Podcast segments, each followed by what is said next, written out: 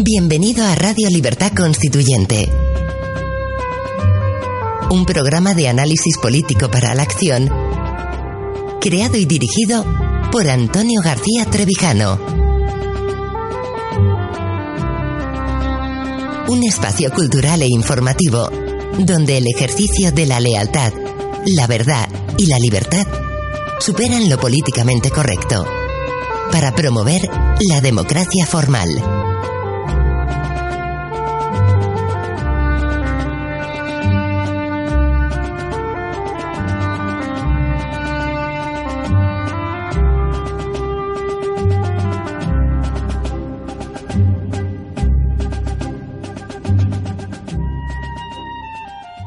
¿Qué tal, queridos oyentes? ¿Cómo estáis? Soy Adrián Peral Espina y voy a comenzar, como todos los lunes, un nuevo programa de nuestros fundamentos dedicado a la Revolución Francesa. Hoy quiero explicar los acontecimientos que conformaron el Gran Miedo y que fueron el antecedente histórico de la noche mágica del 4 de agosto, que supuso la abolición de los privilegios feudales, la eliminación, eh, la supresión del sistema del, del antiguo régimen. Bien, el Gran Miedo estuvo conformado por una serie de revueltas campesinas eh, que tuvieron lugar fundamentalmente a finales de julio de 1789 y que fueron mm, producidas estas revueltas como consecuencia de oleadas de pánico colectivo a un enemigo imaginario y que se extendieron casi por toda la campiña francesa. El rasgo característico del Gran Miedo es que siete epicentros originarios e independientes entre sí, de pánico, propagaron el miedo colectivo a centenares de kilómetros y a millones de, personas, llegando a cubrir provincias enteras. El pánico nació de miedos locales, dice el historiador Georges Lefebvre, el famoso historiador marxista que escribió la obra en 1932 del Gran Per de 1789 y que eh, vamos a estudiar mm, para analizar estos hechos mm, de, del gran miedo. Pues dice Georges eh, Lefebvre que, eh, que, estos, que el gran miedo estuvo, nació de miedos locales. Estos miedos tenían relación con la crisis política de 1789, pero los epicentros originarios de irradiación del pánico no procedieron mm, de los acontecimientos del 14 de julio. La causa principal del Gran Per no fue la toma de la Bastilla y los actos criminales con el asesinato eh, de Fleselles del Preboste de París ni del gobernador Loné. Georges Lefebvre cuenta que ya se habían producido episodios de pánico colectivo antes del 14 de julio en distintos lugares de la campiña francesa y también cuenta que muchas de las revueltas campesinas se produjeron antes de que las noticias de la toma de la Bastilla llegaran desde París. Dice también que no es verdad que los campesinos franceses esperaran el ejemplo de la capital, esperaran el asalto de la toma de la Bastilla para eh, aguardar en pie de guerra, que ya estaban preparados antes de que de que los acontecimientos del 14 de julio se produjeran. Y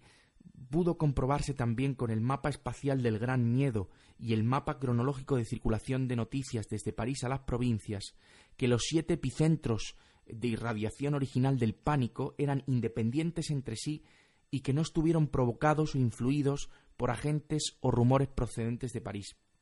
Invito a los oyentes a que puedan ver en Google el mapa espacial de, del gran miedo elaborado por, por Georges Lefebvre, que aparece, aunque eh, podría haber imágenes mejores en Internet, pero las hay y son mm, ayudan a comprender cómo eh, los siete epicentros originarios del pánico se extendieron por eh, las provincias francesas, llegando prácticamente a toda Francia, aunque Lefebvre, Georges Lefebvre nos cuenta que hay algunas provincias, como por ejemplo Bretaña, que se salvaron de padecer estos episodios de pánico colectivo. Al principio, antes de que Georges Lefebvre llegase a esta conclusión, se pensó que, eh, que estas revueltas tenían que tener alguna conexión, porque costaba mucho entender, mm, encontrar la explicación de por qué en lugares tan alejados de Francia se produjeron hechos similares en un corto espacio de tiempo, prácticamente a la vez. Mm, mm, Georges Lefebvre es el que encuentra una explicación de cómo es posible que sin que, eh, sin que estos acontecimientos estuviesen eh, movidos por una sola organización, pudiesen producirse de la manera en la que se produjeron, en lugares tan alejados unos de otros, prácticamente a la vez, y con respuestas muy parecidas, con el pánico que sufrieron los campesinos, especialmente los propietarios, los pequeños propietarios de tierras en, en las provincias francesas, fue muy similar y las respuestas que dieron después de sufrir esas oleadas de pánico también fue muy similar. Por eso, inicialmente se pensó que alguna conexión habría entre los epicentros originarios del pánico, que eh, que se extendieron por toda Francia. Georges Lefebvre demuestra que no, que estos siete epicentros de pánico son independientes entre sí, aunque se produjeran no exactamente a la vez. Lefebvre matiza y también matiza que no, se produjeron exactamente igual en todos los lugares, pero sí explica por qué se produjeron, cómo se pudieron producir mm, prácticamente a la vez en lugares tan alejados, siendo independientes entre sí y siendo independientes de los acontecimientos que sucedieron el 14 de julio en París con la toma de la Bastilla. Esa es la conclusión, esa es la, aportación de Georges Lefebvre a la historia de la Revolución Francesa, que los siete epicentros de irradiación del pánico que se produjeron en distintos lugares de Francia eran independientes entre sí e independientes de los acontecimientos que sucedieron en París el 14 de julio. Es curioso porque Georges Lefebvre, que es un genial historiador, es marxista y sin embargo, con la descripción de los hechos del Gran Per, eh, desmonta sin quererlo, sin buscarlo, sin pretenderlo, la explicación que da Marx a, mm, a la Revolución Francesa. Desmonta la tesis de Marx la tesis mecanicista de Marx, la, dialéctica de Marx, de que fue el modo de producción capitalista el que abolió el modo de producción feudal. La tesis de Marx es que el modo de producción feudal fue abolido por la alianza de la burguesía de París con el proletariado, con el proletariado y el campesinado de las provincias. La descripción detallada que hace Georges Lefebvre de los acontecimientos del Gran Per y después de la Noche Mágica del 4 de agosto, eh, desmonta por completo que pudiera ser el sistema capitalista, el modo de producción capitalista, el causante de la abolición del sistema feudal. Ya veremos, no me quiero adelantar los, eh, no quiero adelantar acontecimientos, pero la prueba es que veremos que la gran nobleza liberal, el, duque de Noailles y el, y el, y el marqués de Aguillón, que era, representaba la alta nobleza, fueron los que idearon la abolición del sistema feudal. Pero también eh, desmonta la tesis marxista de que fue el de, que, de que fuese la burguesía de París en alianza con el proletariado y el campesinado de las provincias lo que abolió el modo de producción feudal cuando se encuentra la explicación al gran miedo que sufrieron los campesinos en Francia y cuando se ve la reacción mm, de esos campesinos ante el miedo que padecen. Vamos a ver ejemplos que se va a entender mejor, ejemplos del gran miedo que padecieron, como digo, fundamentalmente los campesinos propietarios de tierra en las provincias francesas. Por ejemplo, nos cuenta Georges Lefebvre que el 19 de julio en el castillo de Kinsey, cerca de Vesoul, es al, al noreste de Francia, en el Franco Condado, habiendo huido el señor del castillo, el administrador del castillo reunió a los campesinos que aprovechaban el domingo para celebrar la toma de la Bastilla y les dio bebida, les dio alcohol, les dio vino. Por la tarde se lo habían bebido todo, faltaba vino, y uno de ellos trató de buscar mm, más vino y lo buscó en un trastero eh, con la mala suerte de que sin querer prendió fuego a un barril de pólvora que estaba allí almacenado. Claro, lo prendió sin querer. Bueno, pues causó varios muertos y varios heridos.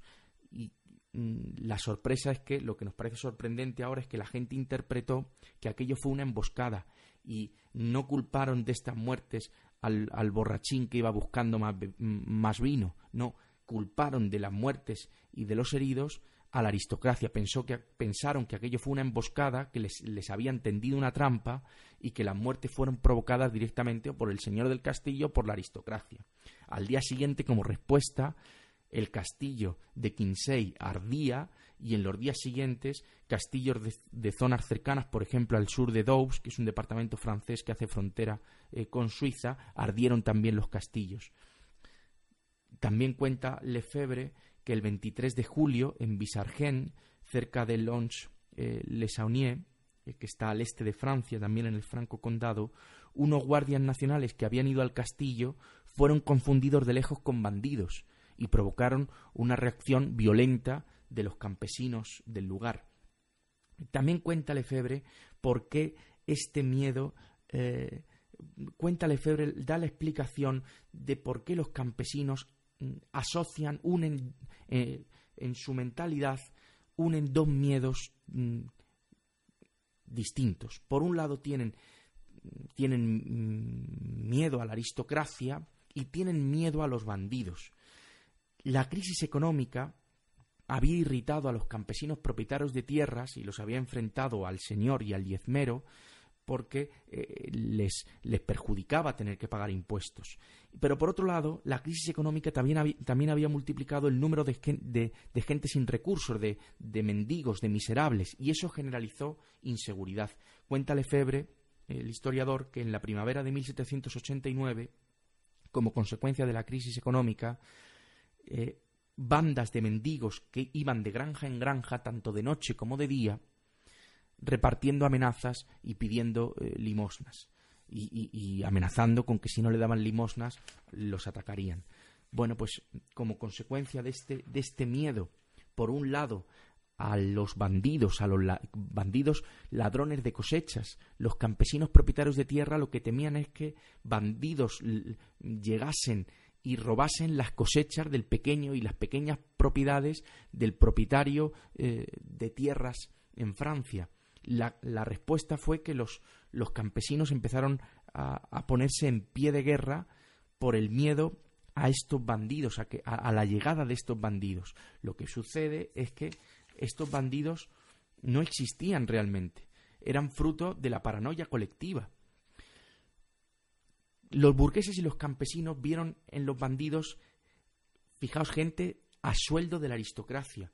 al igual que el miedo que tenían a las tropas extranjeras. Los campesinos culparon, por un lado, eh, culpaban a la aristocracia de, de, sus miedos. Pensaban que la aristocracia estaba financiando a los bandidos que iban a llegar a robar sus cosechas, pero esto no se había producido, no se produjo a finales de julio. No es verdad que hubiera bandidos que robaran las cosechas a los campesinos en las provincias francesas, y tampoco es verdad que tropas extranjeras atacaran las provincias francesas. Estos miedos estaban solo en la mente de los, de los propietarios, de los eh, campesinos propietarios de tierra. Y fue su mentalidad colectiva la que unió a estos dos enemigos, a los bandidos y a la aristocracia, pensando que la aristocracia iba a financiar a los bandidos para perjudicarles.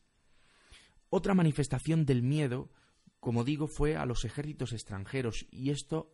eh, a ejércitos enemigos. Y esto lo cuenta Georges Lefebvre, lo pone como ejemplo el Delfinado, que es una eh, eh, que hace frontera con Piamonte en Italia, o en la Provenza, que limita al sur con el, mar con el mar Mediterráneo. Bueno, pues cuenta Georges Lefebvre que, en estas provincias se rumoreaba que el conde de Artois había reunido un ejército de 10.000 piamonteses y que iba a atacar estas provincias. La respuesta fue parecida. Los campesinos del Delfinado, unidos por el pánico, se sublevaron y quemaron y devastaron el castillo. Se pregunta George Lefebvre quién fue quien divulgó estos miedos, quién propició eh, la divulgación de estos miedos que no estaban fundados, que era un miedo imaginario. Pues cuenta George Lefebvre que los, los, que más favorecieron a divulgar estos miedos fueron los fugitivos, los primeros que por miedo huyeron, que para justificar su terror exageraban lo que habían oído, y que la propia población exageraba lo que unos y otros habían dicho, habían visto, habían oído. Mm, cuenta Georges Lefebvre cómo se multiplicaban los avisos de unos y de otros, cómo mucha gente envió a sus criados para advertir a sus amigos de pueblos vecinos de lo que habían visto, de lo que habían oído. Los curas, los señores se alertaban unos a otros, los municipios se alertaban unos a otros, y que no había ninguna comprobación, ningún medio de comprobación de que estos rumores fuesen ciertos. Y los que no se creían estos rumores, los incrédulos, eran los, sospechosos, los, se hacían sospechosos fácilmente aquellos que no creían los el pánico, los miedos que difundían los demás. En resumen, puesta en marcha la corriente de pánico, el menor incidente hacía surgir la emoción y, la violencia. Quizá el ejemplo más paradigmático del gran miedo lo tenemos en eh, la comarca de Ige el 26 de julio, igual campesinos, propietarios, pequeños propietarios de tierra que se encontraban reunidos a la salida de la iglesia en el pueblo un domingo, eh, como era costumbre, se convierten, se asustan de repente y se convierten en, en un en atropamiento asustado al caer sobre ellos el rumor de la llegada en tropel de bandidos ladrones de cosechas. Superado el momento de terror, se transforman en una organización defensiva, pero al no encontrar al enemigo imaginario, cuando ya están organizados para defenderse, sufren una brusca mutación en masa revolucionaria que ataca a su antagonista tradicional y queman el castillo, el registro de la propiedad y sus archivos, enfocan su ira hacia otro sitio, descargan su miedo sobre un enemigo ancestral ante la ausencia de bandidos que no eran más que un enemigo imaginario. Los campesinos, o sea, lo que sucede en el Gran Per, lo que se repite en, en distintos lugares de Francia es que los campesinos ante un miedo imaginario se arman, se ponen en pie de guerra y unidos, juntos, se transforman. Al ver que ese, al no encontrar al enemigo imaginario para el que se han armado y para el que están en pie de guerra, enfocan su ira y su miedo frente a un enemigo ancestral como era la aristocracia, a su enemigo tradicional, pero no al que ellos imaginaban, no al que causó, no, al, que, no al que les puso en pie de guerra, les pone en pie de guerra o bien los ejércitos, eh, el miedo a una invasión extranjera, como hemos visto antes en el Delfinado, pero sobre todo el miedo a, a hordas de bandidos que van a robarles las cosechas y que van a atacar las propiedades de los campesinos de las provincias de Francia. Y ante ese temor, que es infundado, ante esos rumores, ante ese cuadro casi de paranoia colectiva, se arman y se defienden. Pero al, ver que, que no era más que un enemigo imaginario, al no tener contra quién descargar su furia y su miedo, lo que hacen es enfocarla hacia, dirigirla hacia su enemigo tradicional, que es la aristocracia. Y entonces lo que hacen es quemar el castillo, quemar los registros de la propiedad, quemar los archivos. Bien, pues todos los contemporáneos, al pasar los días, los contemporáneos, los, de entonces, en 1789, cuando se dieron cuenta de que los bandidos no eran más que un mito, de que no venía nadie a robarles las cosechas, de que no, no, no, había bandas de bandidos organizadas ni financiadas por la aristocracia para atacar las propiedades de los campesinos, pensaron que esas oleadas de pánico habían tenido que ser mm, propiciadas por, una, por, alguien y culparon de nuevo a la aristocracia. Al no encontrar los contemporáneos una explicación a estas reacciones de pánico desproporcionadas de los campesinos, estas reacciones ilógicas, eh, por un cuadro de mentalidad colectiva eh, que a nosotros desde fuera, si no fuese por la explicación de Georges Lefebvre, nos costaría muchísimo entender, se pensó que alguien las había provocado. Las versiones de los liberales aseguraban que habían sido los aristócratas quienes habían propagado estos rumores que provocaron el pánico en las provincias de casi toda Francia con el fin de sembrar la anarquía y justificar que el rey apoyase un golpe para apaciguar las revueltas. O sea, las versiones de los, la versión de los liberales eh, y de los revolucionarios es que había sido la aristocracia quienes había hecho quien, eh, quienes habían sido los culpables de, haber propagado estos rumores y que provocaron el pánico en las provincias de Francia y que su fin era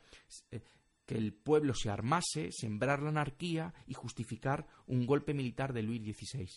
las versiones de los contrarrevolucionarios era que los culpables habían sido los revolucionarios que habían querido armar y sublevar al pueblo que se quería que quería permanecer en paz y tranquilo. Bueno, pues la cartografía de Lefebvre destruye estas dos versiones porque no era posible por los días en los que sucedió, por el poco tiempo que hubo entre el 14 de julio y las distintas eh, y, las distintas irradiaciones de pánico, los siete epicentros de pánico, eh, era imposible que eh, los rumores pudiesen haber sido difundidos desde París en tan poco tiempo con lo cual desmonta tanto las versiones de los liberales como tanto las versiones de los revolucionarios como las versiones de los contrarrevolucionarios. La pregunta que se hace, que nos hacemos, la pregunta que, que tuvo que responderle Febre es por qué una reacción defensiva contra un enemigo imaginario pudo transformarse en una acción ofensiva contra su antagonista tradicional, contra la aristocracia. La pregunta es por qué el miedo a los bandidos provocó la quema de castillos y de los archivos del registro de la propiedad. Bueno, pues mm, Lefebvre eh, nos da una respuesta y don Antonio la resume en la página 57 de su libro Teoría pura de la República. Dice, el despertar súbito de la conciencia de grupo, provocado por un estímulo violento, comunica inmediatamente al agregado de individuos un carácter nuevo colectivo, que Lefebvre llamó estado de, de masa. Es sorprendente la extraordinaria similitud de estas mutaciones humanas con los fenómenos biológicos explicados por René Thom en su teoría matemática de catástrofes un agregado de pacíficas langostas, llegado al punto de saturación del olor de sus feromonas, a causa de la superpoblación, cambia bruscamente su estado habitual y levanta el vuelo devastador en estado de plaga. Este maravilloso hallazgo intelectual de Georges Lefebvre, en su modo de acercarse al conocimiento de las causas de los movimientos revolucionarios a través del estado o mentalidad de masa, alentó a numerosos discípulos anglosajones ajenos por completo a la ideología marxista, a perseverar en este método hoy denominado historia de las mentalidades. La noticia, las noticias de la violencia campesina produjeron en Versalles una reacción inesperada de la Asamblea, que es lo que explicaré eh, la semana que viene. En un primer momento, todos los diputados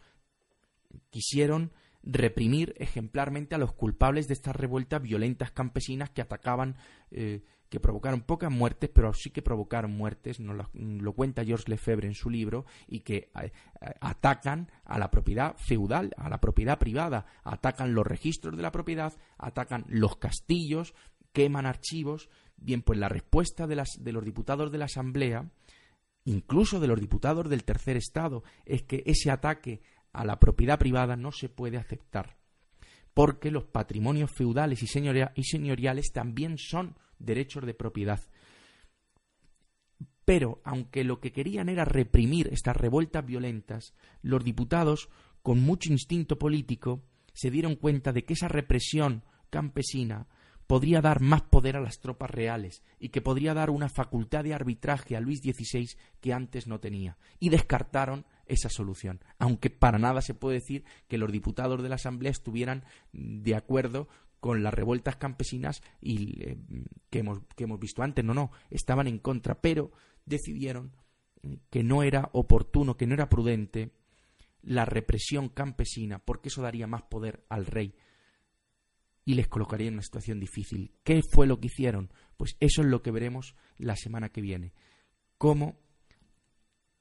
el Club Bretón encontró una solución más inteligente y desmontaremos también la versión marxista de la caída del antiguo régimen y veremos cómo fue la propia nobleza, la, la gran nobleza, la que propició con una fórmula mágica en la noche del 4 de agosto la, abolición de los derechos, de los privilegios feudales y la caída del antiguo régimen. Hasta la semana que viene. Gracias por escuchar Radio Libertad Constituyente. Recuerda que puedes seguirnos también si lo deseas en Facebook o Twitter a través de nuestras cuentas oficiales.